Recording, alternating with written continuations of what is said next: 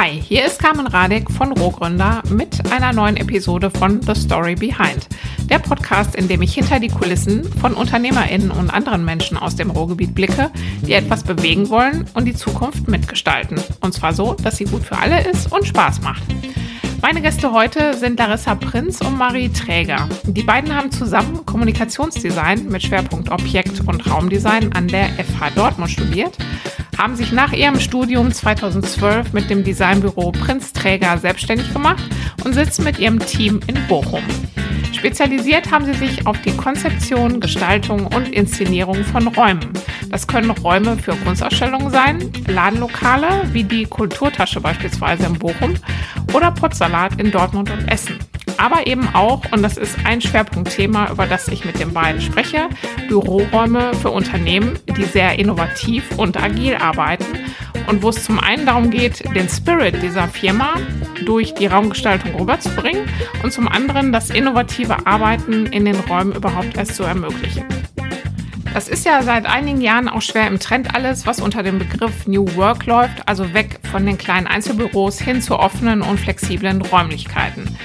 Wie Prinzträger an solche Projekte rangehen und mit den Unternehmen zusammen solche Arbeitswelten entwickeln und auch über die Do's and Don'ts beim New Work Office Design, darüber spreche ich jetzt mit Larissa und Marie im Interview. Den Anfang macht Larissa aber erstmal damit, wie das überhaupt alles so losging mit Prinzträger. Wir, Marie und ich haben beide an der FH Dortmund äh, Design studiert und haben uns da auch im gleichen Semester, also haben uns da kennengelernt und haben im gleichen Semester Objekt- und Raumdesign studiert und haben 2000 Marie? Elf. äh, unser Diplom gemacht und ähm, haben schon im Studium sehr viel miteinander gearbeitet und sehr viele freie Projekte gemacht und waren dann auch beide ähm, in einem Praktikum und ich war auch in einer großen Agentur äh, in Stuttgart im Praktikum und habe einfach gemerkt, nee, das ist dann doch nicht das, was ich möchte. Und diese verwegene Idee, sich selbstständig zu machen, also direkt nach dem Studium und überhaupt, war immer so ein bisschen so, ha, ja, das wäre ja schön und äh, war, glaube ich, so ein bisschen mit den ersten Jobs, die dann im Studium auch kamen, schwirrte die immer so um uns herum. Aber so richtig getraut, die zu Ende zu denken, haben wir uns erstmal noch nicht. Aber als dann so das Diplom kam, äh, haben wir dann doch gedacht, ja, wenn nicht jetzt, wann dann? Also wenn jetzt einer von uns in eine andere Stadt zieht und äh, erstmal anfängt zu arbeiten, haben wir beide, glaube ich, das Gefühl gehabt, da werden die Wege sich nicht nochmal an so einem Punkt kreuzen, an dem wir sagen, komm, wir machen das jetzt. Und ähm, ja, nach dem Studium war das jetzt ja auch erstmal noch die ersten Jobs äh, oder überhaupt das erste Büro und so weiter. Das, äh, da brauchte man erstmal noch nicht so viel und der Start ähm, hat ganz gut geklappt, ne, würde ich sagen. Also da, da hatte man noch nicht so viele Ansprüche auch an sein Leben und so weiter direkt nach dem Studium, ne, sodass äh, wir da gut irgendwie einsteigen konnten. Mhm. Was waren so die ersten Projekte, die ihr dann gemacht habt? Oder in welcher, welcher Art jetzt? Waren das auch schon äh, solche Arbeitsräume? Ihr macht ja auch alles Mögliche, ihr macht ja auch ähm, für Handel und für Gastronomie. Ihr habt da ja schon ganz unterschiedliche Sachen gemacht. Tatsächlich waren die ersten Projekte eigentlich eher so ein bisschen im, mehr im Kulturbereich angesiedelt, würde ich mal sagen. Ne? Also das war auch mhm. anfangs äh, ja die Szene, in der wir natürlich dann auch unterwegs waren und über dies dann auch so die ersten kleineren, über die dann die ersten kleineren Projekte reinkamen. Ähm, das erste Büro, was wir dann gemacht haben, war tatsächlich Nine Elements in Bochum. Äh, ah. Die haben uns angesprochen und damit ging dann alles los, dass wir sozusagen das eine Bein, das eine Standbein immer weiter so Richtung Arbeitswelten bewegt haben.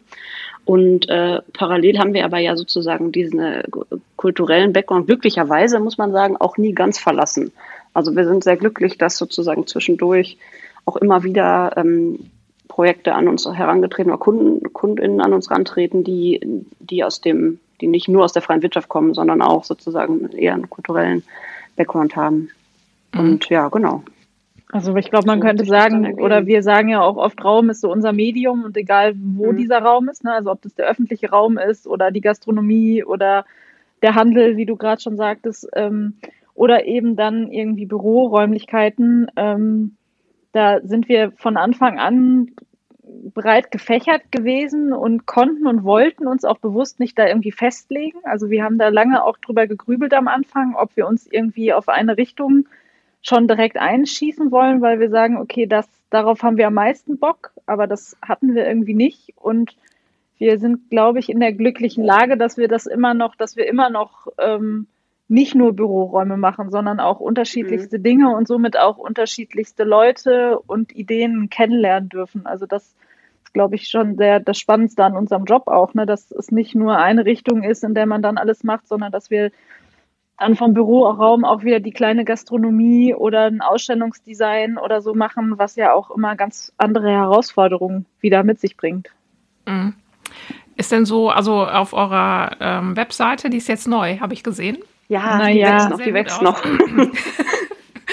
ähm, da, da, steht ja eben so, dass äh, also Kommunikation im Raum ist so euer äh, Ding. Ist, ähm, mhm. Kann man das äh, in den unterschiedlichen Bereichen, in denen ihr da jetzt unterwegs seid, ist da trotzdem so ein Nenner irgendwie zu sehen? Also ob das jetzt Kultur ist oder so, ähm, kann man das irgendwie, oder habt ihr da so eine, eine Handschrift auch oder sowas? Äh, kann man das vergleichen oder sind das wirklich ganz andere, ähm, ganz andere Projekte und äh, das ist wirklich nur so ein Oberbegriff, der sich dann ganz anders, ganz unterschiedlich äußert oder präsentiert dann auch? Nö, die Klammer sozusagen, wie du gerade genau gesagt hast, also die Kommunikation im Raum sozusagen als Klammer, die äh, ja, die betrifft eigentlich schon alle Projekte und im Grunde stellt sich auch oder stellen sich auch, wenn man jetzt äh, Arbeitswelten entwirft oder eine Ausstellung plant oder eine Inszenierung im öffentlichen Raum macht, unterm Strich eigentlich ähnliche Fragen. Und sozusagen so der, der Designprozess, in dem wir arbeiten oder wie wir dann auch mit dem Gegenüber, also mit den Kunden arbeiten, ähnelt sich dann doch auf eine lustige Art eigentlich sehr stark, obwohl das mhm. äh, der Raum, in dem man da unterwegs ist und dann natürlich auch damit die praktischen Anforderungen an diesen Raum sehr stark variieren können.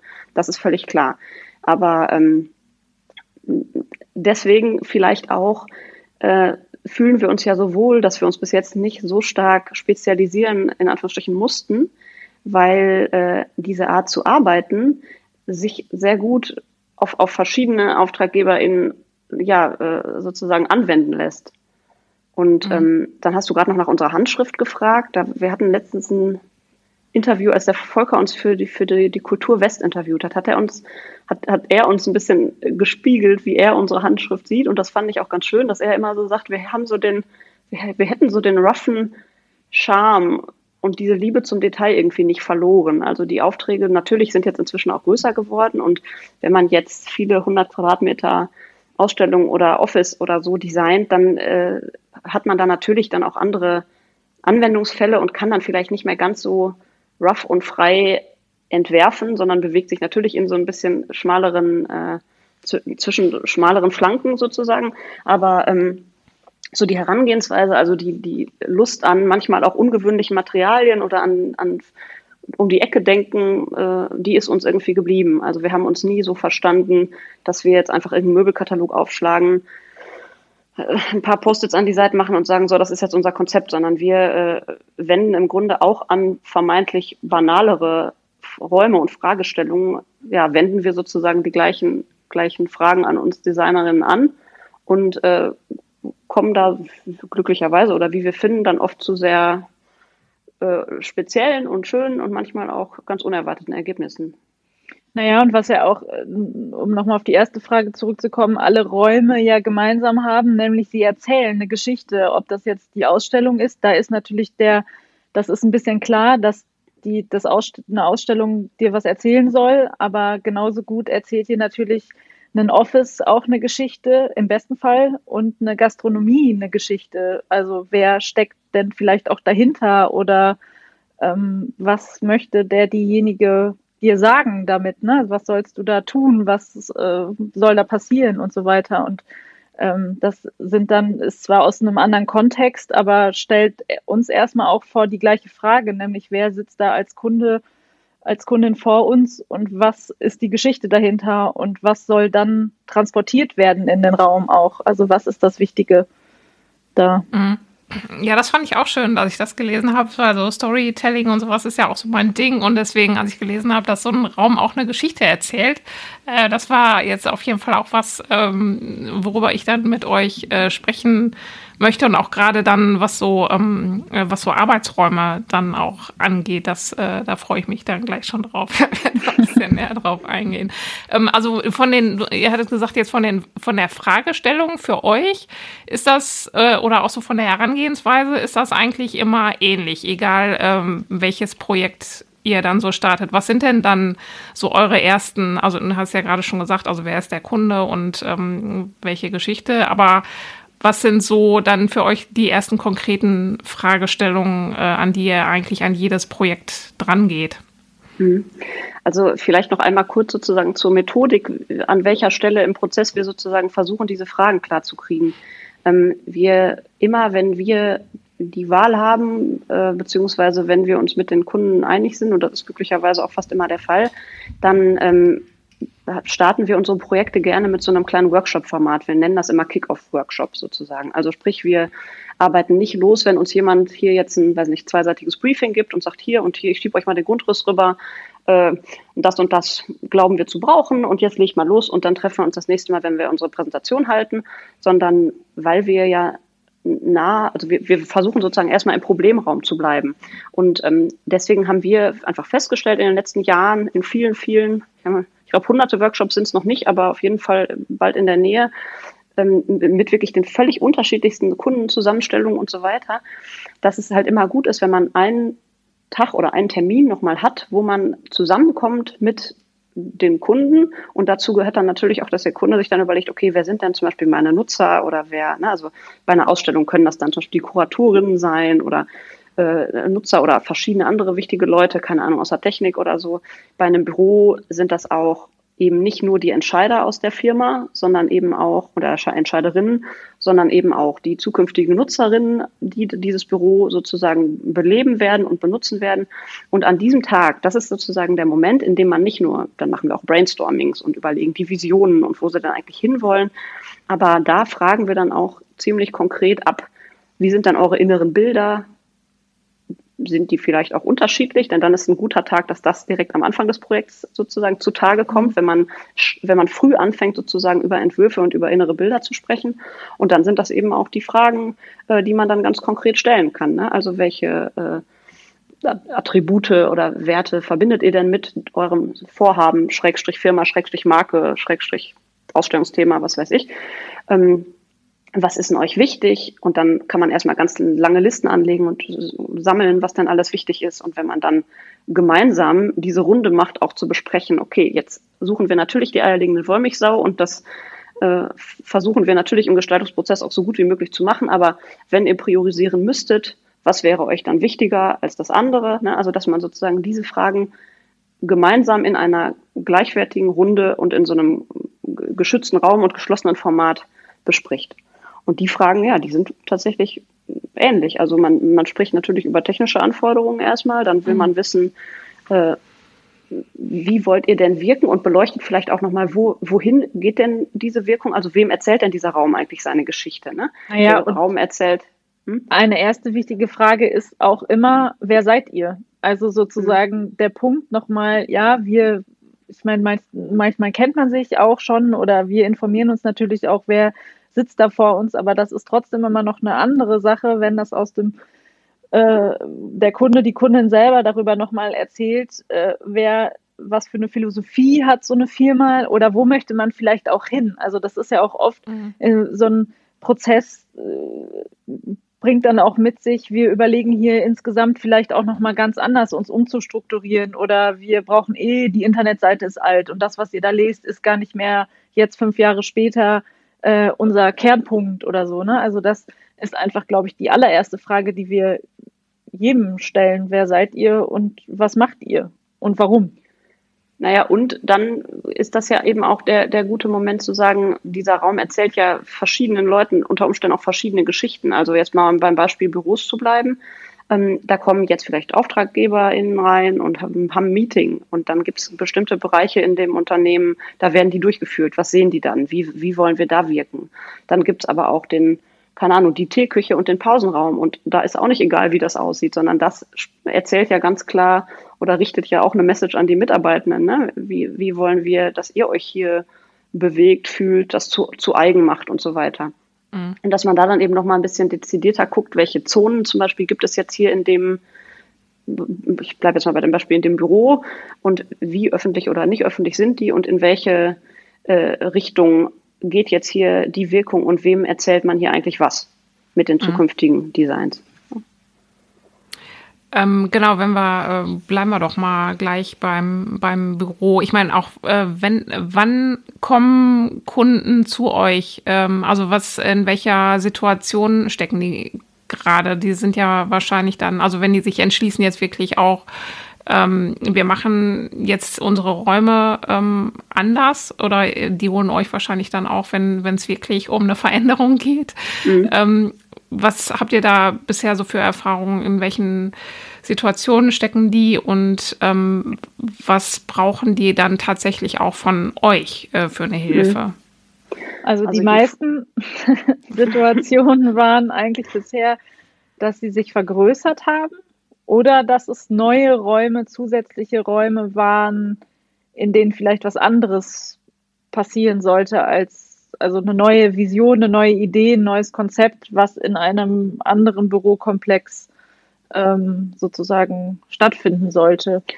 Oder als dritte Variante gibt es auch noch die Möglichkeit, dass zum Beispiel jetzt wie bei UXI in Düsseldorf, die hatten Räume, in denen sie eigentlich sehr glücklich waren, drohten da aber rauszuwachsen, sozusagen. Mhm. Also dass man auch nochmal äh, Arbeitswelten anfassen kann und überlegen kann, okay, gibt es denn hier Möglichkeiten, den Raum, den ihr schon habt, nochmal mit einem Design-Update besser nutzbar zu machen für euch und eure Arbeitsweise. Aber grundsätzlich kann man schon sagen, dass die meisten irgendwie, wie Larissa vorhin sagte, in so einem grundsätzlichen Transformationsprozess schon stecken.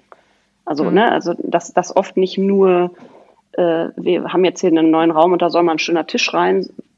Ich glaube, die Leute, die da äh, die Vorstellung haben, das kann man fast auch selber machen, die machen das dann vielleicht auch selber, sondern uns holen schon die Leute ran, die uns da auch als Gestalterinnen äh, als wertvolle Ergänzung sozusagen empfinden, dass sie die bei diesem, bei diesem Wachstums- oder auch, ne, oder auch ja, Umgestaltungsprozess äh, begleiten können. Also eben so diese inhaltliche Arbeit ist einfach auch wichtig.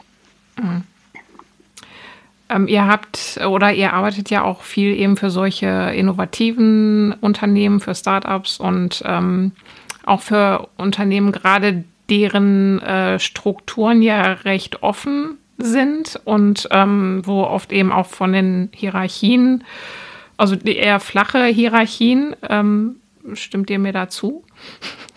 Teils, teils. Also es ist sehr unterschiedlich. Wir haben ja auch die großen Konzerne, die etwas äh, starrere äh, Hierarchien haben und da dann natürlich auch andere Entscheidungsrunden mhm. verursachen. Aber natürlich äh, arbeiten wir auch oft und gern mit den etwas kleineren, etwas agileren oder etwas flexibleren Unternehmen.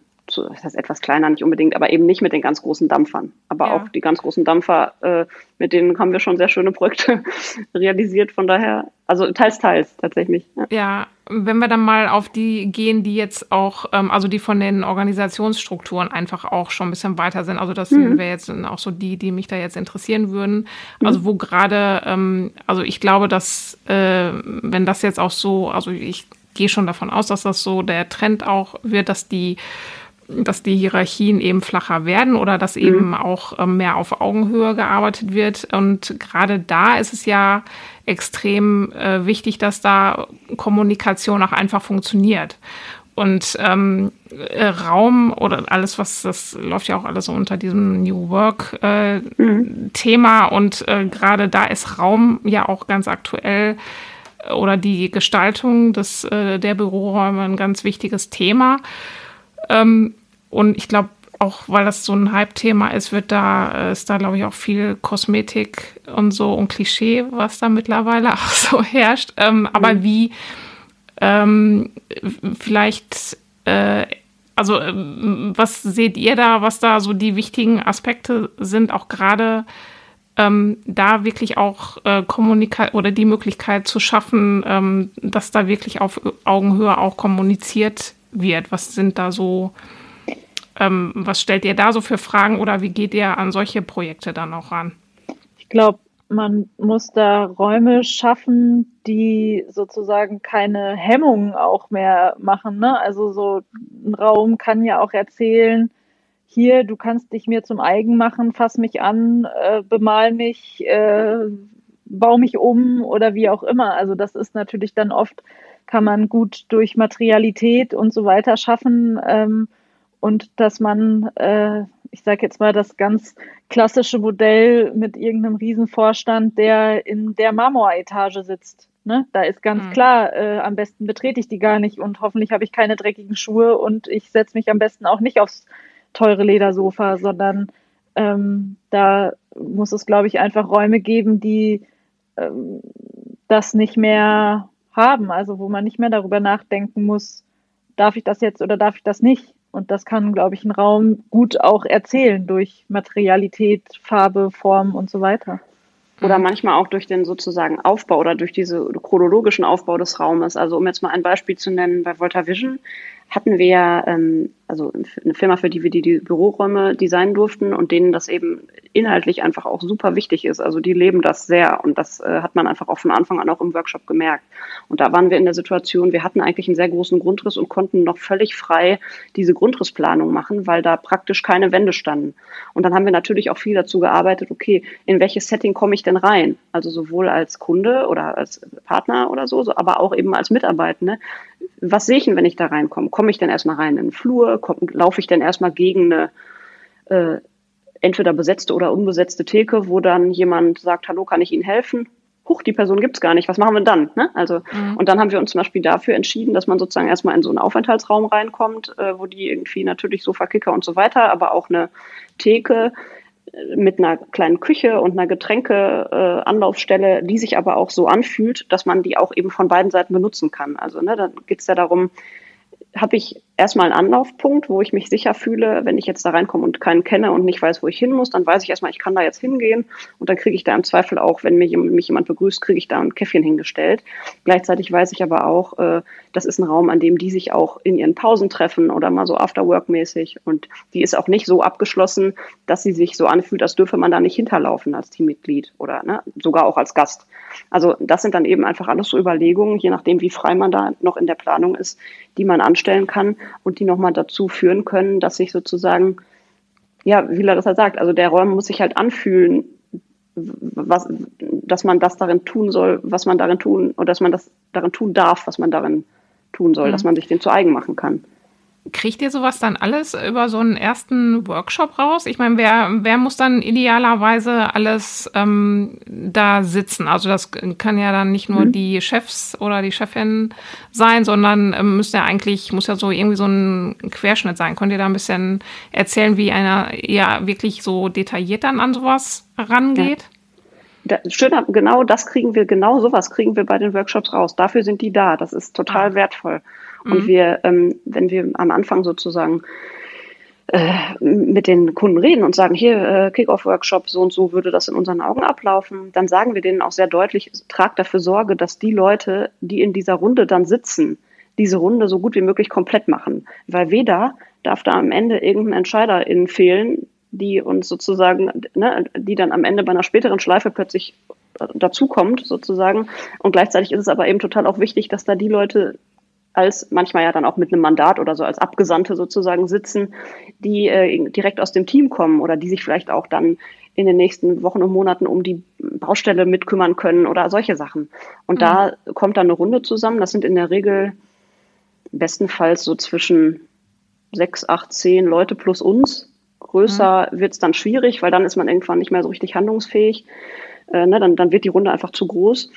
Ähm, und die Arbeitsanteile für die Einzelnen sozusagen oder Redeanteile werden dann irgendwann zu klein, aber das ist eigentlich so eine ganz gute Zahl. Und wenn die gut zusammengestellt ist, diese Runde, und da auch äh, die Leute, die dann da drin sitzen, das, das Ganze mittragen, dann sind das einfach total, also dann ist diese Zeit für alle richtig gut investiert. Mhm. Weil je nachdem, wie busy man ist, denkt man ja vielleicht auch mal, puh, jetzt drei, vier Stunden mich in einen Workshop setzen, aber es ist Gold wert. Es ist Gold aber wert für uns, weil wir gut gebrieft sind und es ist Gold wert für die, die, für die wir es machen, weil es am Ende, weil die sozusagen ein gemeinsames Bild am Ende haben, weil die sich darüber klar werden, was die eigentlich wollen, was sie auch brauchen. Und am Ende ist das Resultat dann einfach tausendmal besser.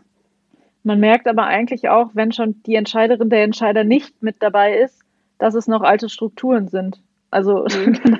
das mhm. ist eigentlich auch, äh, ne, also wenn es keine Hierarchie mehr gibt, dann ist eigentlich da ein großes Interesse und äh, dann sitzt da der Chef und die Chefin eigentlich auch mit dabei. Äh, und andersrum ist es oft anders. Ach so, hm? okay. Also das, ähm, also sieht man daran auch, dass äh, dann in manchen Strukturen so ähm, Raum gar nicht so wichtig geschätzt wird?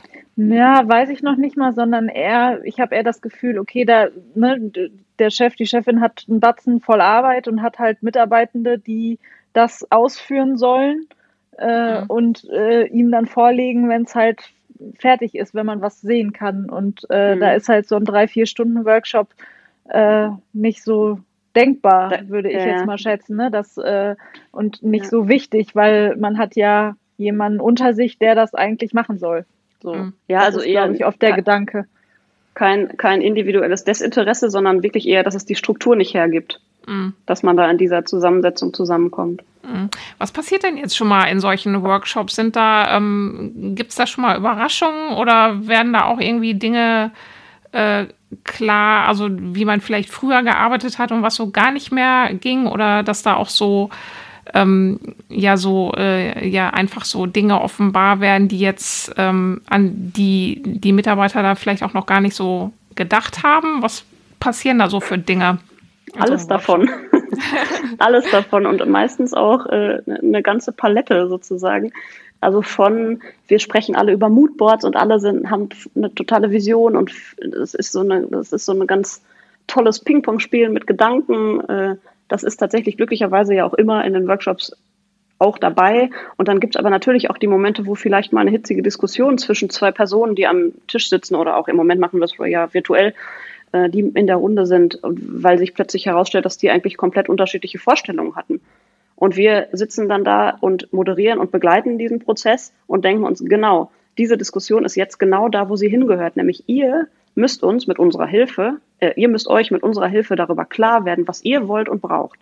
Und dann, wenn das sozusagen besprochen ist und wenn darauf irgendeine Art von Konsens gefunden ist oder Konsent zumindest, dann können wir sozusagen als Dienstleister dazukommen und das mitnehmen und da dann in den, in den Entwurfsprozess gehen, aber nicht eher.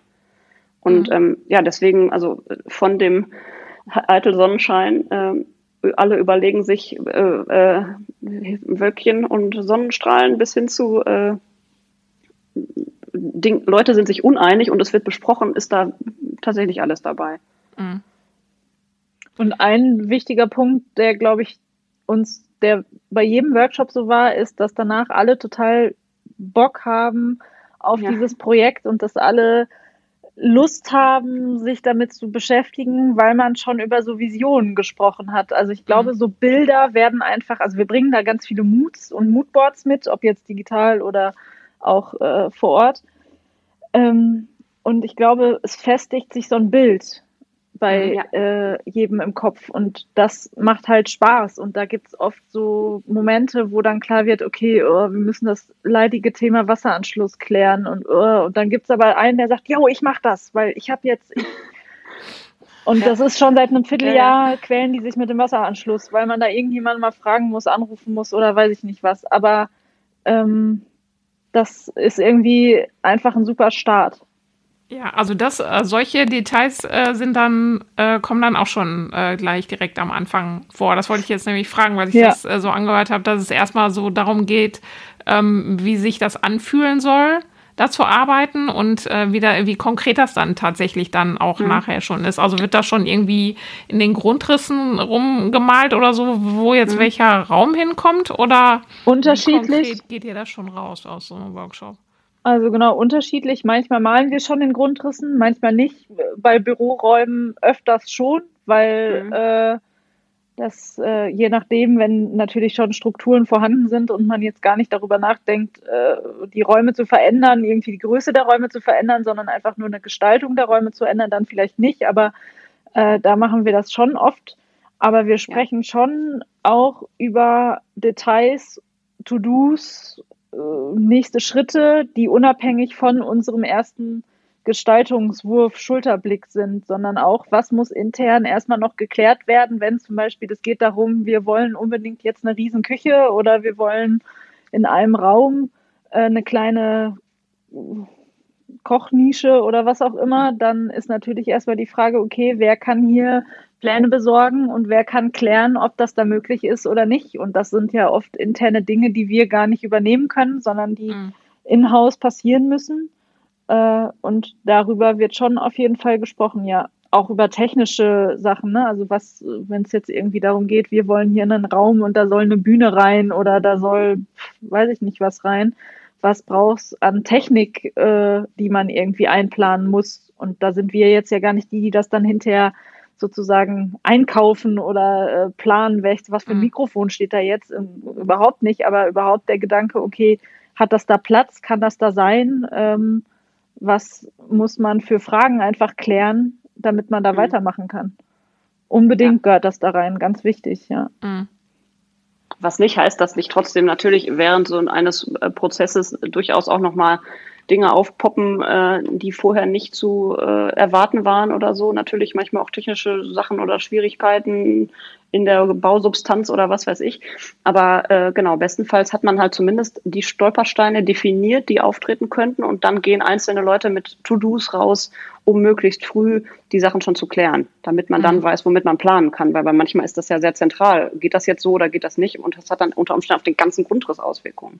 Mhm. Und deswegen, genau, also bei Büros haben wir schon oft dann auch erste verschiedene grobe Grundrissvarianten mit aber das besprechen wir halt dann auch im Vorfeld des Grundrisses, ob das jetzt für den individuellen Kunden oder die Kundin gerade jetzt Sinn macht oder äh, ob das nicht so dran ist.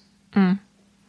Ist das eher auch so, dass äh, eure Kunden schon ähm, gewisse Vorstellungen haben oder sind die da ähm, meistens sehr offen und äh, blank jetzt erstmal, was so Ideen angeht, wenn die mit euch, wenn die sich mit euch in Verbindung setzen? Ich habe eher das Gefühl, dass alle schon irgendwas im Kopf haben, aber oft ist das vielleicht auch ein kleines Detail. Also, oder irgendwie, weiß ich nicht, mir gefällt, ich habe hier einen Schreibtisch gesehen oder ich habe hier ein, eine Wandfarbe gesehen oder weiß ich nicht was. Und alle haben schon irgendwas im Kopf, aber das große Ganze zu sehen und zu denken, fällt dann schon vielen schwer da, mhm.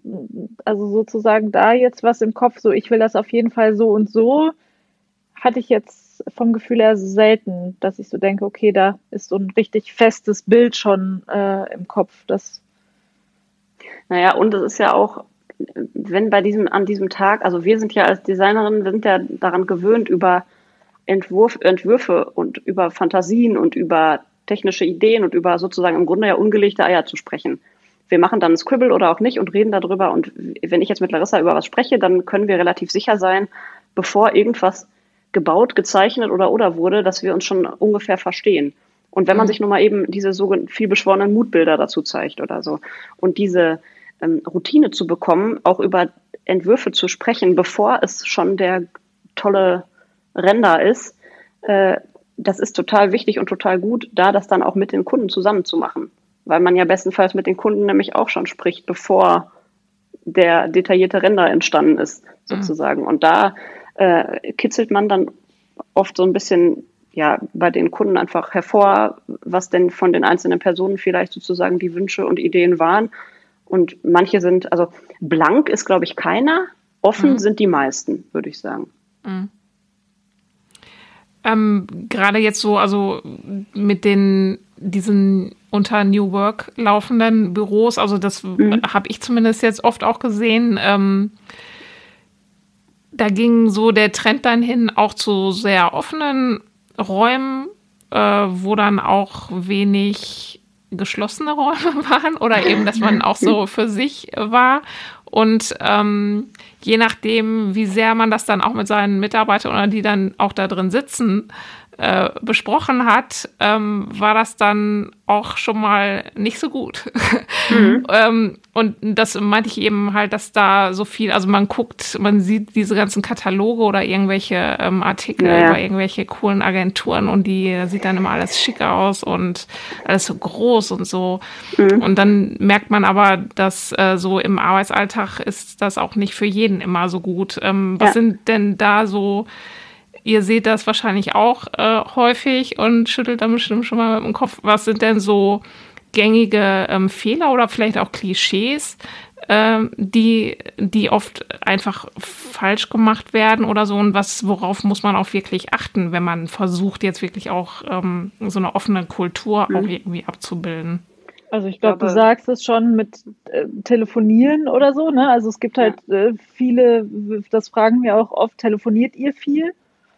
Und dann, äh, wenn dann alle zehn am Tisch sagen, ja, ich telefoniere eigentlich den ganzen Tag, dann äh, ist natürlich die Frage, macht so ein großer Raum überhaupt Sinn, wenn alle die ganze Zeit telefonieren und quatschen und braucht man seine Ruhe oder fünf telefonieren viel und fünf müssen sich aber hochkonzentriert äh, äh, sitzen die am Rechner und äh, rechnen irgendwas aus oder keine Ahnung. Also das ist natürlich dann schon die Frage, geht das zusammen oder muss man das vielleicht dann trennen? Ähm, ein Fehler, der eigentlich sehr oft gemacht wird, ist Akustik.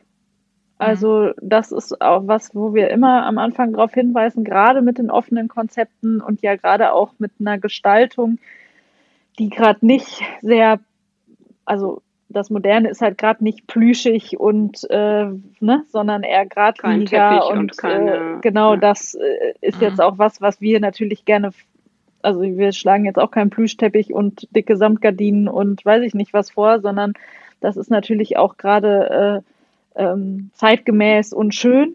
Ähm, aber äh, da muss man einfach, und da gibt es auch Alternativkonzepte, wie man irgendwie ähm, Schallschutz in einen Raum bringen kann äh, oder schallschluckende Elemente in einem Raum einbringen kann, die auch äh, cool aussehen und so. Aber das ist oft eine Sache, die halt budgetär natürlich auch nochmal ganz schön reingrätscht und die oft erstmal nicht mitgedacht wird und auch oft erstmal am Anfang, ach ja, wir gucken erstmal, wie es ist, wir ziehen erstmal mhm. ein, was ja auch okay ist. Ne? Also es ist ja auch okay zu sagen, ähm, wir schauen erstmal, wie wir klarkommen. Ähm, aber im Nachhinein wurde da schon auch häufig nochmal nachgebessert. Das äh, ja, muss man schon weil sagen. Da ist man sich halt als Laie nicht so klar. Keine Ahnung, man hat dann den Estrichboden und die Glastrennwand und die vielen schönen großen Fenster und die Betondecke und dann reicht es im Grunde schon, zwei Leute telefonieren und einer von A nach B läuft währenddessen und dann ist schon, hat man schon da ein Problem mit der Akustik. Das ist auf jeden Fall, glaube ich, was, wo, was, was bei den offenen Konzepten sozusagen was man früh mitdenken muss oder wo wir dann auch versuchen, so in der Beratung zumindest darauf hinzuweisen und da immer mal wieder hinzustupsen, mhm. dass das nicht, dass das nicht vergessen wird. Und ein weiterer Punkt ist, glaube ich, auch oft noch bei so großen Räumen, dass ähm, gerade so Mitarbeiterstrukturen, die sehr gefestigt und sehr alt sind, sage ich jetzt mal, also ne, Leute im Unternehmen, die da seit 30 Jahren ihren Schreibtisch haben mit ihrem Enkelkind und Hund äh, im Rahmen auf dem Tisch und die soll man jetzt in ein Großraumbüro schmeißen äh, und dann sollen die da glücklich werden. Das ist natürlich auch eine Frage, wenn man, ich glaube, die nicht am Anfang mit ins Boot holt und denen klar macht, hier, wir versuchen das aufzuweichen und ihr habt aber vielleicht hier auch noch irgendwo einen kleinen Ort, einen kleinen Schrank, wo ihr, das gehört euch oder irgendwie so. Ähm, das kann, glaube ich, auch oder hat man jetzt auch schon öfters mal gesehen, ne, dann ist, soll das als Großraumbüro gedacht sein und dann sitzt hinterher doch je, jeder an seinem eigenen Platz. Also ich, das ist nicht nur der Raum, mhm. sondern ich glaube, man mhm. muss da auch ganz viel von innen heraus natürlich an neuen Workshops, neuen äh, Dingen planen, damit äh, man da irgendwie äh, weiterkommt auch und damit man alle irgendwie ins Boot holt. Klar wird man nicht jeden und jede glücklich machen können, wenn man neue Konzepte umsetzt. Mhm. Aber ähm, ja, die Masse sollte natürlich schon da mitgehen, einfach, ne, mit äh, irgendeiner neuen ja. Raumgestaltung.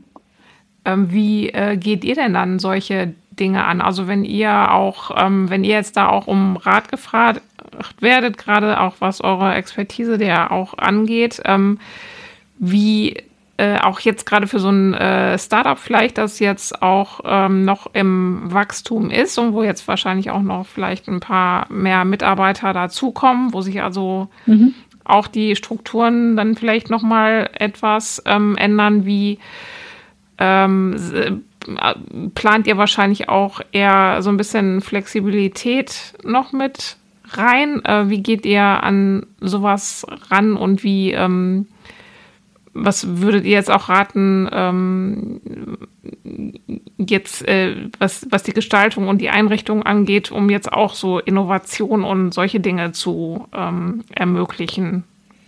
Und so, was, was sind da so eure, habt ihr da so Lieblings, äh, Lieblingsdinger, die ihr da einsetzt oder sowas? Ganz individuell ist das eigentlich. Also je nach ja. Kunde, Kundin ist das, da ist man halt ganz viel im Gespräch und dazu auch nochmal so ein Workshop, wo halt solche Fragen gestellt werden können und wo halt auch diskutiert werden kann und wo es dann vielleicht auch nochmal wichtig ist, wenn man irgendwie einen Mandanten hat äh, oder irgendeinen Abgesandten aus der äh, aus dem Bereich der Mitarbeitenden, der dafür mhm. steht, der dann, wo man dann auch nochmal genau reflektieren muss, okay, gehen da alle mit oder gibt es vielleicht eher ein Problem und wie kann man diese Struktur vielleicht aufhebeln und ähm, oder muss man sich vielleicht auch entscheiden, also das sind dann vielleicht doch auch manchmal so Fragen und das ist ja auch gar nicht so schlimm, wenn man sich als Unternehmen dazu entscheidet, okay, wir haben vielleicht doch größere Gemeinschaftsräume, Meetingräume. Wir haben vielleicht die Möglichkeit in einem Bereich, wo wir sagen, okay, hier hat keiner einen Schreibtisch und die Leute kommen und gehen, wann sie wollen. Aber mhm. wir haben auch einzelne Räume, die man nutzen kann, wo man sagen kann, hier kann ein Team rein oder hier kann, können verschiedene Personen rein. Also ich glaube, dass es ganz, ganz individuell ist, äh, wie wir darauf auch dann, also A, erstmal Fragen stellen und Antworten finden und wie wir dann auch räumlich da Antworten finden. Also da ähm, haben wir jetzt nicht irgendwie was, wo wir sagen, okay, das ist aus der Zauberkiste doch das, was äh, immer funktioniert. Das kann man, mhm. glaube ich, nicht sagen. Aber so eine, also wenn jetzt gerade auch so ein, ähm, so ein Fall ist, wie äh, es wird viel telefoniert oder mhm. gesprochen, ähm, man möchte aber trotzdem äh, auch so, ein, so eine offene Wirkung irgendwie haben, äh, gibt es da, ähm, habt ihr da irgendwelche, habt ihr sowas schon mal gehabt und dafür auch Lösungen gefunden? Also es gibt oft der, den Moment oder es gibt ja einfach äh, sehr gute Telefonboxen, mhm. ähm, die äh, auch wirklich äh, total, also wo man von außen nichts hört, von innen nach draußen nichts hört. Also äh, die haben wir sehr oft schon eingesetzt, auch auf mhm. so großen Flächen. Ähm, die wurden auch oft im Nachgang nochmal ähm, wurden da mehr von gekauft, mhm. äh, wo er, also die sind halt einfach auch nicht günstig, ne? Das ist, schlägt ja. jetzt schon, ist jetzt nicht, äh, kauft man, glaube ich, nicht mal eben so äh, fünf Stück für irgendeine Fläche, sondern da wurden dann mal eins, zwei und dann merkt man aber, okay, es ist doch mehr gleichzeitig und ich glaube, gerade auch, ähm, dass wir viele äh, Zoom-Calls oder was auch immer für Calls haben äh, und nicht mehr nur telefonieren, Mhm. Äh, das ist ja auch nochmal was anderes, ne? wenn äh, man kurz ein Telefon bekommt oder man doch ein Meeting hat, weil der eine in Barcelona, der andere in München und der andere in Berlin sitzt. Ähm, dann trifft man sich halt digital und äh, nicht immer vor Ort. Ähm, und auch dazu braucht man ja abgeschlossenen Raum, um dann sprechen zu können. Also äh, vor allem, weil wir alle wissen, so ein Meeting kann dann auch mal zwei, drei Stunden auch mal gehen. Und mhm. ähm, das äh, hat man dann schon, haben wir dann schon oft eingesetzt. Wir haben auch so einen Raum schon mal selber designt und gebaut, also dass man sozusagen so einen Raum im Raum individuell mal anpasst. Das war auch schon mal äh, Thema. Ähm, Ach so, also jetzt äh, größer als so ein, also eher so ein Meetingraum. Nee, schon auch so ein Telefonraum, so, okay. wo mhm. zwei oder drei Personen dann Platz haben.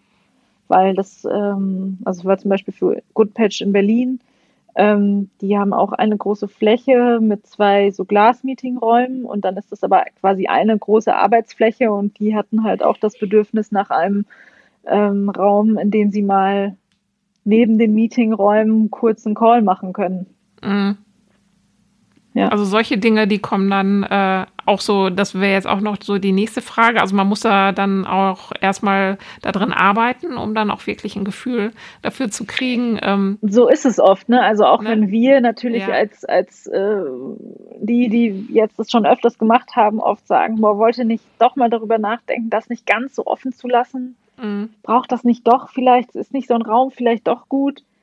Dann ist oft der Wunsch größer nach einer offenen Fläche und nach wir machen alles, äh, keiner hat hier mehr irgendeinen Platz und alle kommen und gehen, wann sie wollen.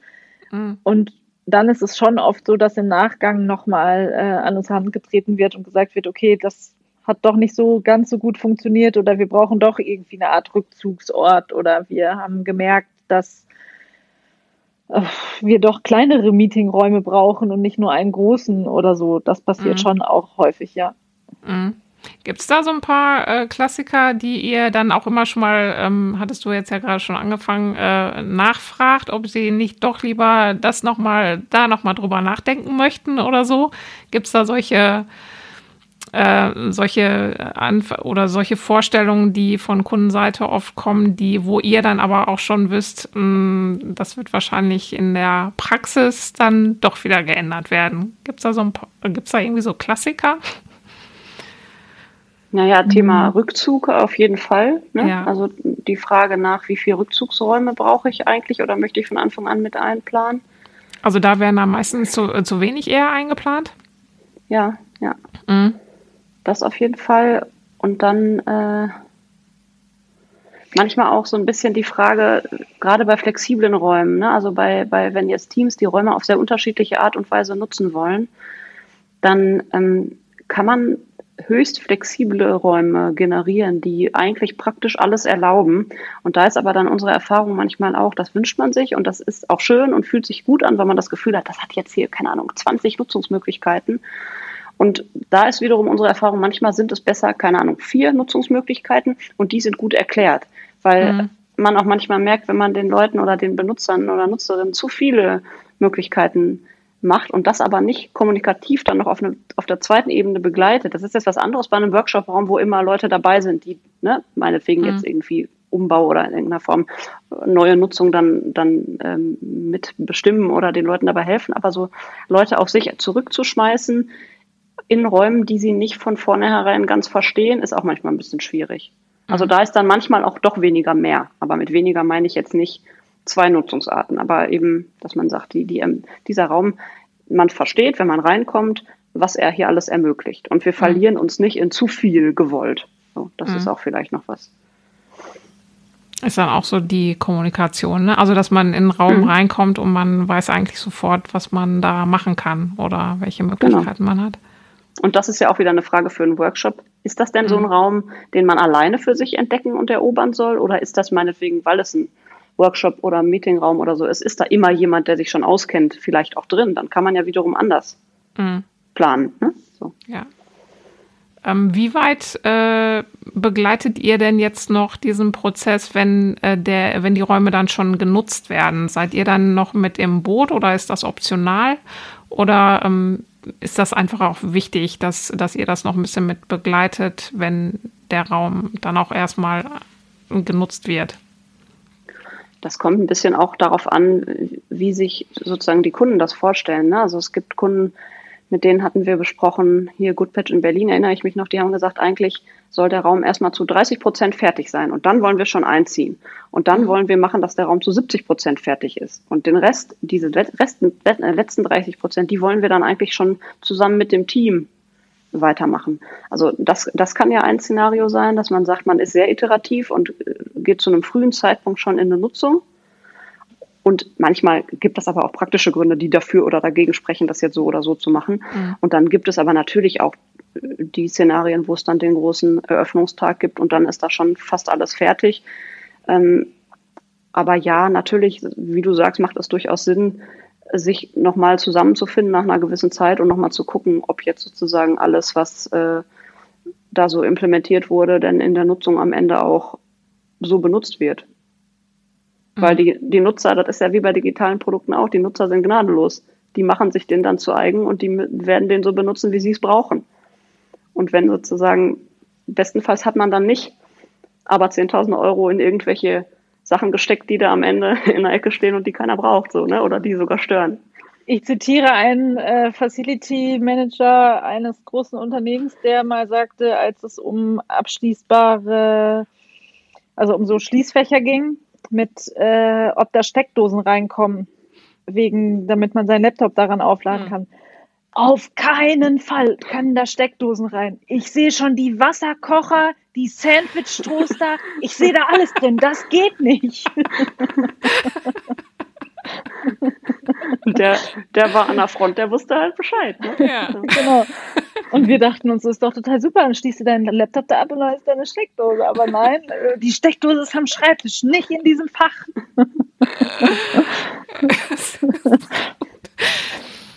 ähm, wie hat denn jetzt, ähm, also Corona hat doch wahrscheinlich jetzt auch noch mal so einen bestimmten oder so einen neuen Blickwinkel geschaffen, wie, ähm, wie Arbeitsräume heute auch gestaltet werden sollten. Also es kann ja immer noch mal, also jedenfalls hm ist es ja jetzt ähm, sehr viel mehr Remote-Arbeit geworden oder vielleicht auch die Bereitschaft, ähm, mehr Homeoffice zu ermöglichen. Was heißt das denn für euch jetzt auch ähm, so in Zukunft, äh, wie das mit in die ähm, Raumgestaltung mit einbezogen wird?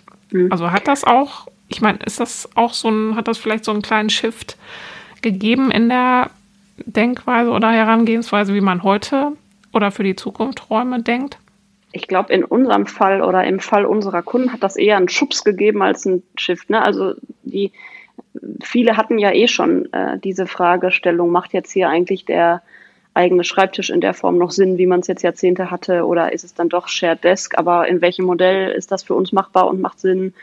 Äh, gibt es vielleicht die Möglichkeit, also bei manchen Kunden hat das jetzt auch dazu geführt, dass man sozusagen freier wurde in der Raumgestaltung, weil es eben nicht mehr der Schlüssel von 0,8 Personen pro Schreibtisch angewendet werden musste, sondern es reicht äh, 0 Schreibtisch, äh, 0,8 Schreibtische pro Person, sondern es reicht plötzlich 0,5 Schreibtische pro Person, weil die jetzt eben merken, okay, wir können auch einen größeren Teil, ein größerer Teil kann auch remote arbeiten und die Sachen, wo die Leute dann aber im Unternehmen sein sollen, ist das denn dann die reine in Anführungsstrichen Stillarbeit oder sind das dann eben noch mehr plötzlich ähm, Team-Meetings und so weiter? Und äh, das hat so ein bisschen dazu geführt, dass sozusagen eigentlich die Richtung, in die wir ja sowieso schon gearbeitet haben und gedacht haben, denn wir wurden ja jetzt nicht angefragt für das Unternehmen, was sich jetzt seine zehnte Legebatterie und Zweierbüro-Orgie machte. Die fragen uns ja gar nicht. Und deswegen äh, glaube ich, die Richtung, die war schon vorher klar, aber das hat auf jeden Fall jetzt nochmal Tempo aufgenommen und an manchen jetzt Stellen auch nochmal ein bisschen Strukturen aufge. Ich glaube, sie wollte sagen, die Richtung war schon vorher klar. und äh, ich habe aber auch, äh, wir haben jetzt einen Kunden, der ähm, nochmal einen Gemeinschaftsraum macht als Zeichen dafür, ähm, also nochmal wirklich explizit für alle im Unternehmen als das ist ein Raum, der soll für euch da sein, als Zeichen, als Perspektive. Wenn wir alle wieder hier hinkommen können, könnt ihr diesen Raum nutzen, zusammen, als Meetingraum, als Pausenraum und so weiter. Also ähm, das ist auch nochmal eine interessante Mischung also ja eigentlich, ne? Dass es nicht so nur. Vision dann schon auf ein äh, danach, nach der Pandemie genau. ist der. Ja. Genau, und nicht mehr hinzu, weil äh, da ist es auch so in dem Unternehmen, dass es halt äh, schon auch eher ältere Strukturen sind und dass es ähm, die alle auch sehr unglücklich im Homeoffice sind oder viele unglücklich im Homeoffice sind, weil nicht dieses, wir trinken kurz einen Kaffee zusammen, wir halten einen Plausch auf dem Flur, dass das halt fehlt, ne? Und ähm, mhm. ähm, da ein Zeichen zu setzen und zu sagen, hier, wir schaffen nochmal Gemeinschaftsräume für euch, ähm, ist ja dann auch nochmal so ein bisschen in die andere Richtung wieder zu sagen, hier ist extra ein Raum für euch, wenn ihr hier seid, so und ähm, nicht jetzt zu entscheiden, okay, wir machen alles äh, noch mehr und ihr bleibt einfach zu Hause, sondern zu entscheiden, wir bündeln das hier nochmal. Mhm. Ähm, wie denkt ihr das denn jetzt überhaupt? Also denkt ihr auch äh, ins Homeoffice rein? wenn ihr jetzt über neue Räume nachdenkt oder wenn ihr jetzt überhaupt euch Gedanken macht, ähm, wie so Arbeitswelten jetzt in Zukunft aussehen könnten? Also grundsätzlich, falls jetzt Firmen uns äh, ruft gerne an, wenn wir, ihr euch wünscht, dass wir für alle Mitarbeiter die Homeoffices schön machen, das sowieso. Und wir sind jetzt ja auch selber schon größtenteils seit März im Homeoffice. Also wir haben jetzt ja auch bei uns im Büro die Präsenzzeiten, wir, wir wechseln uns ja auch durch und sitzen da auch nicht mehr mit, mit dem ganzen Team. Äh, einfach weil es geht und weil wir das als unsere Verantwortung betrachten, das jetzt dann auch zu tun. Teil von uns hat ja auch Familie und so. Ähm, das heißt, das ist ja sowieso wichtig. Und wir haben natürlich auch gemerkt, dass wir unsere eigenen Strukturen und wie wir mieten, wie wir Projekte angehen, für uns auch verändern mussten. Und auch zum Beispiel das, der erste Kickoff-Workshop Remote war für uns auch eine mhm. riesen Herausforderung. Und da gibt's dann aber halt Tools, äh, die man super nutzen kann. Zum Beispiel arbeiten wir super gerne mit Miro, mit den Miro-Boards. Mhm. Das ist ja so ein kollaboratives Whiteboard, mit dem man in Echtzeit mit Leuten arbeiten kann. Und das ist total super und kann ganz vieles in die virtuelle Welt retten, von der man dachte, dass das eigentlich ja gar nicht virtuell funktioniert. Das ist super schön.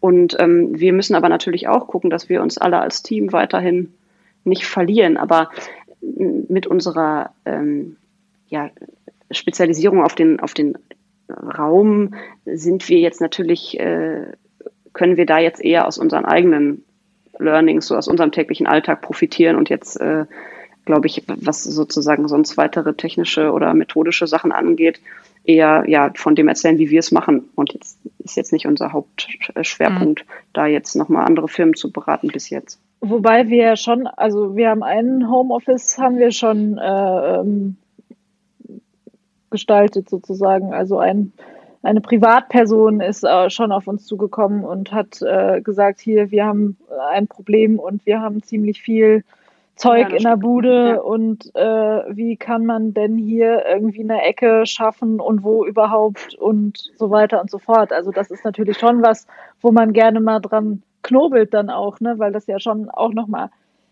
andere Stimmt, ja. Herausforderungen sind, nämlich zu sagen, okay, das ist hier unser Zuhause und das hat vielleicht auch nochmal andere Anforderungen, nämlich noch mehr Gemütlichkeit und äh, das soll nicht irgendwie ein Satellit sein, der hier in meinem Wohnzimmer oder wo auch immer steht, sondern sich vielleicht ja, auch integrieren.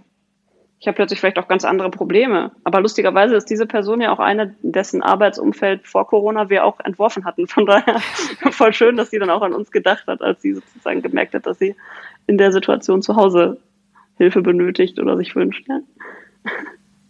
Ja, ja, ich hatte auch so gedacht, irgendwie, wenn man äh, jetzt solche Meetingräume schafft, also wenn jetzt alle oder viele remote arbeiten und ein paar sitzen auch im Büro, dass, ähm, dass man trotzdem irgendwie, mhm. was weiß ich, über Bildschirme oder so auch äh, verbunden so, ist. ja, aber das war jetzt ja sowieso schon so. Also, dass die Ach, Meetingräume das, das, hergeben mussten, dass ja. da jetzt auch gute Videocalls oder so ja. möglich waren. Das, das war jetzt ja, also wie gesagt, die Kunden, die uns anfragen, die sind ja da eh schon auf dem Weg. Mhm. Ne? Also. Wie seht ihr denn, also wenn ihr jetzt mal so ähm, zehn Jahre weiter guckt, wie äh, glaubt ihr, sehen dann Büros aus? Boah, ich, das finde ich ist eine super spannende Frage, die mhm. ich auch ganz ehrlich mit einem Ich weiß es nicht beantworten möchte und kann. Ich habe schon das Gefühl, dass sich jetzt nach den letzten zwölf Monaten äh, sich nochmal was verändert hat, sozusagen, weil nochmal mehr diese Präsenzarbeitszeit überdacht werden wird und nochmal mehr darüber nachgedacht wird, sozusagen, was ist denn so das Urbedürfnis, mit dem wir alle an einen Arbeitsplatz kommen wollen? Also mhm. was muss denn ein Arbeitsplatz bieten, damit ich eben diesen Mehrwert habe zu eigentlich theoretisch geht's ja auch zu Hause. Ne? Und das ist ja auch total super, finde ich, nach wie vor äh, für die äh, Work-Life-Balance, naja, bestenfalls.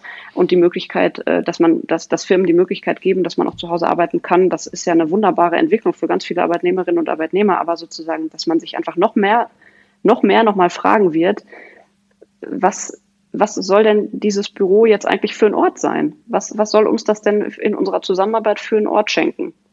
Der anders und besser ist als das, dass wir alle verteilt äh, am, im Homeoffice unserer Arbeit nachgehen. Also diese, diese Qualität des Analogen und des äh, Beisammenseins und des mhm. sich Treffens und des gemeinsam Arbeitens. Die, die Essenz von dem, was sozusagen überbleibt, wenn man so diese, diese Idee von, nein, man geht jetzt halt hier hin, weil man hier arbeitet, wird mal wegschmeißt. was bleibt denn dann über? Das finde ich ist halt auf jeden Fall eine super spannende Frage, von der ich zwar glaube, es zu ahnen, aber auch definitiv es eigentlich nicht sicher sagen kann. Ich bin total gespannt auf die Entwicklung.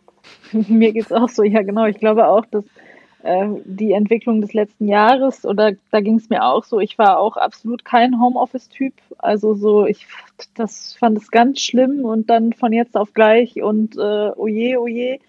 Aber ähm, ich habe mich da auch so dran gewöhnt und ich genieße es, im Büro zu sein. Also es ist jetzt auch so ein richtiges Highlight, wenn mein, äh, meine Tage im Büro anstehen. Juhu, ich kann hier weg und ich kann ins Büro und ich mache da auch andere Sachen. Also ich mache im Büro andere Sachen, als ich hier mache. Ich schiebe mir manchmal so Sachen dann auf, die ich dann im Büro mache, die ich zu Hause nicht gerne mhm. mache. Und ähm, das hab, empfinde ich aber total als Mehrwert, dass ich das machen kann und dass das nicht mehr alles so zusammen und alles und ich empfinde es auch als Mehrwert zu sagen, äh, ich, man telefoniert äh, mit dem Kunden und ist im Homeoffice und es ist total okay. Also ich habe schon das Gefühl, dass vor anderthalb Jahren äh, noch mit Kleinkind äh, zu sagen, ich bin im Homeoffice, da haben alle gedacht, ja, ja, ja, ja, telefonierst du mal kurz und sonst äh, hast du die Beine hoch und äh, gibst deinem Kind drei oder so. Ne? Also das ist ja schon, da hat ja schon was bei uns stattgefunden, dass das jetzt normal ist. Man arbeitet zu Hause und das ist auch okay. Und mhm. ähm, da glaube ich, dass das auch bei Mitarbeitenden von äh, vielen Firmen, dass es denen so geht, dass man da einen Mehrwert erkennt. Aber ich glaube dennoch nicht, dass alles so ins Homeoffice verschwindet oder dass man jetzt sagen kann, okay, man trifft sich nicht mehr oder ne, es findet alles nur noch digital statt. Das glaube ich auch nicht. Ich glaube, wir brauchen, das merken wir ja auch, was fehlt uns gerade. Uns fehlen Menschen, denen wir begegnen. Äh, ne? Es fehlt auch diese ich, Kommunikation manchmal. Also wir, ähm, das funktioniert alles wunderbar digital und ich glaube, vieles geht auch schneller, aber vieles geht auch manchmal nicht schneller. Also weil ähm, gerade in größeren Gruppen ist ja manchmal so ein Nicken oder so ein oder irgendwie eine Körperhaltung mhm. sagt dir schon, was der andere, da ist gerade was, da brodelt was oder da mhm ne, der will was sagen oder der ist der gleichen Meinung oder irgendwie so. Und das geht halt total verloren. Und ich glaube, dass es vielleicht äh, so ist, dass es sich abwechselt. Jetzt erstmal auf jeden Fall in der nächsten Zeit. Zehn Jahre ist dann schon echt eine äh, lange Zeit. Ja, vielleicht ist in zehn Jahren auch so, dass wir alle wieder sagen, wir wollen arbeiten jetzt sieben Tage die Woche und das die ganze Zeit wieder im Büro, jeder in einem Einzelbüro und wir wollen mit niemandem sprechen. Wer weiß, ich weiß es nicht. Das glaubst du aber nicht wie ich. Alle haben die Schnauze voll. Schlecht vorzustellen gerade. Was steht denn jetzt für euch so an? Was sind so ähm, für euch so Projekte, äh, die jetzt ähm, auf die ihr auch so Bock habt und die ähm, die jetzt äh, oder die ihr auch äh, forcieren wollt vielleicht? In welche Richtung geht das und was sind so Themen, die ihr spannend findet und mit denen ihr euch jetzt so in, den, in der nächsten Zeit beschäftigen wollt? Also ein spannender Raum ist, weil es wirklich nur ein Raum ist, ähm, mit dem wir uns jetzt beschäftigen dürfen, ist ein Raum, der eigentlich alles können soll, nämlich der ähm, der Wunschraum. Platz für agiles Arbeiten haben soll, der aber auch Rückzug haben soll, der Platz haben soll für Meetings, der aber auch gleichzeitig mal Vortragssituation sein kann. Ein Raum. Alles in einem Raum. Es muss nicht alles gleichzeitig stattfinden, aber ja. ähm, so flexibel sein. Der sehr flexibel sein ah, muss ja. und in erster Linie auch Gemütlichkeit plus äh, hier darf man alles ausstrahlen soll. Und das finde ich eine große Herausforderung und bin mir aber auch sicher, dass man da irgendwelche Lösungen finden kann, ähm, ohne die eierlegende Wollmilchsau finden zu müssen, sondern ne, das ist auch immer klar, dass man irgendwo Prioritäten setzen muss. Mhm. Aber ähm, ja, doch, darauf freue ich mich und ich glaube, ja, die, die großen spannend. Fragen im Kleinen, ne? So, das, am Ende stellen sich dann doch immer wieder die gleichen Fragen und die gleichen Herausforderungen. Ja. ja, und dann gibt's noch ein, zwei Kunden. Wir dürfen jetzt ja natürlich noch nicht über so ungelegte Eier sprechen, aber wir haben äh, jetzt nochmal äh, ein Projekt gerade vor der Brust, was wir inhaltlich super spannend finden, weil das nochmal so eine ganz andere Ausrichtung hat. Das hat nämlich äh, mit den Arbeitswelten im Sinne von Büro jetzt erstmal überhaupt gar nichts zu tun und bewegt sich dann eher in so einem äh, medizinischen KI-Kontext, was wir inhaltlich super spannend finden, da jetzt auch selber nochmal einzusteigen, weil ähm, gerade da, wenn es sozusagen, wenn, wenn man sich ja, wenn sich so die, die Expertisenbereiche sich, sich überschneiden plötzlich, weil man ein neues Projekt hat mit irgendeinem ganz anderen Kunden, die jetzt in einem völlig anderen Bereich Experten sind oder Expertinnen sind, mhm. dann finde ich das einfach ganz oft total spannend und total schön, ja, dass, dass wir an so unterschiedlichen inhaltlichen Dingen arbeiten dürfen eben. Und das äh, ja, weiterhin natürlich äh, neue Arbeitswelten zu, zu schaffen, ist weiterhin definitiv eins unserer Schwerpunkte oder einer unserer Schwerpunkte, der uns auch viel Spaß macht. Aber ähm, gerade ist es echt wieder so eine ganz schöne Mischung bei den Projekten, die so mhm. täglich über unseren Schreibtisch mhm. äh, wandern. Und äh, da freuen wir uns jetzt auf jeden Fall auf die nächsten Monate, weil da nochmal inhaltlich so ganz neue Ufer für uns auch anstehen. Mhm. Ist das auch so, dass äh, sich, also dass ihr dann, da kommt man dann ja wahrscheinlich auch auf ganz neue Ideen teilweise, die dann vielleicht auch so in die unterschiedlichen Projekte dann schon mal einfließen? Mhm. Kann man das so sagen? Ja, dass, klar. Ja. Überall und nirgendwo und zu irgendwelchen unmöglichen Zeitpunkten kommen natürlich die verschiedensten Ideen. Ja. Und je weiter der Horizont sozusagen immer aufgemacht wird, desto mehr, äh, ja, geht man dann ja auch gedanklich spazieren und desto mehr, also ich glaube ich, sozusagen bereichern ja Dinge, die sich fachlich vielleicht völlig fremd sind, bereichern ja trotzdem auch die, äh, die Art und wie wir dann Projekte, die wiederum mit dem anderen nichts zu tun haben, wie wir ja. die angehen. Ne? Das befruchtet sich ja gegenseitig ja. ganz oft. Also werdet ihr auch äh, weiterhin ähm, offen bleiben, was so die unterschiedlichen Projekte angeht. Hauptsache, es ja. geht um Kommunikation und Raum. Richtig. Das hast du sehr schön wiedergegeben. genau so, ja. Das waren Larissa Prinz und Marie Träger von Prinz Träger bei The Story Behind. Wenn euch mein Podcast gefällt, was ich sehr hoffe, freue ich mich über eine 5-Sterne-Bewertung bei Apple Podcast. Wenn ihr Feedback oder Themenwünsche habt, schreibt mir gern an radek mit ck.rogründer.de. In der nächsten Episode spreche ich mit Benedikt Heidmann, dem Gründer der Kaffeerösterei Neues Schwarz aus Dortmund. Und ich freue mich, wenn ihr dann auf ein Käffchen wieder dabei seid. Bis dahin.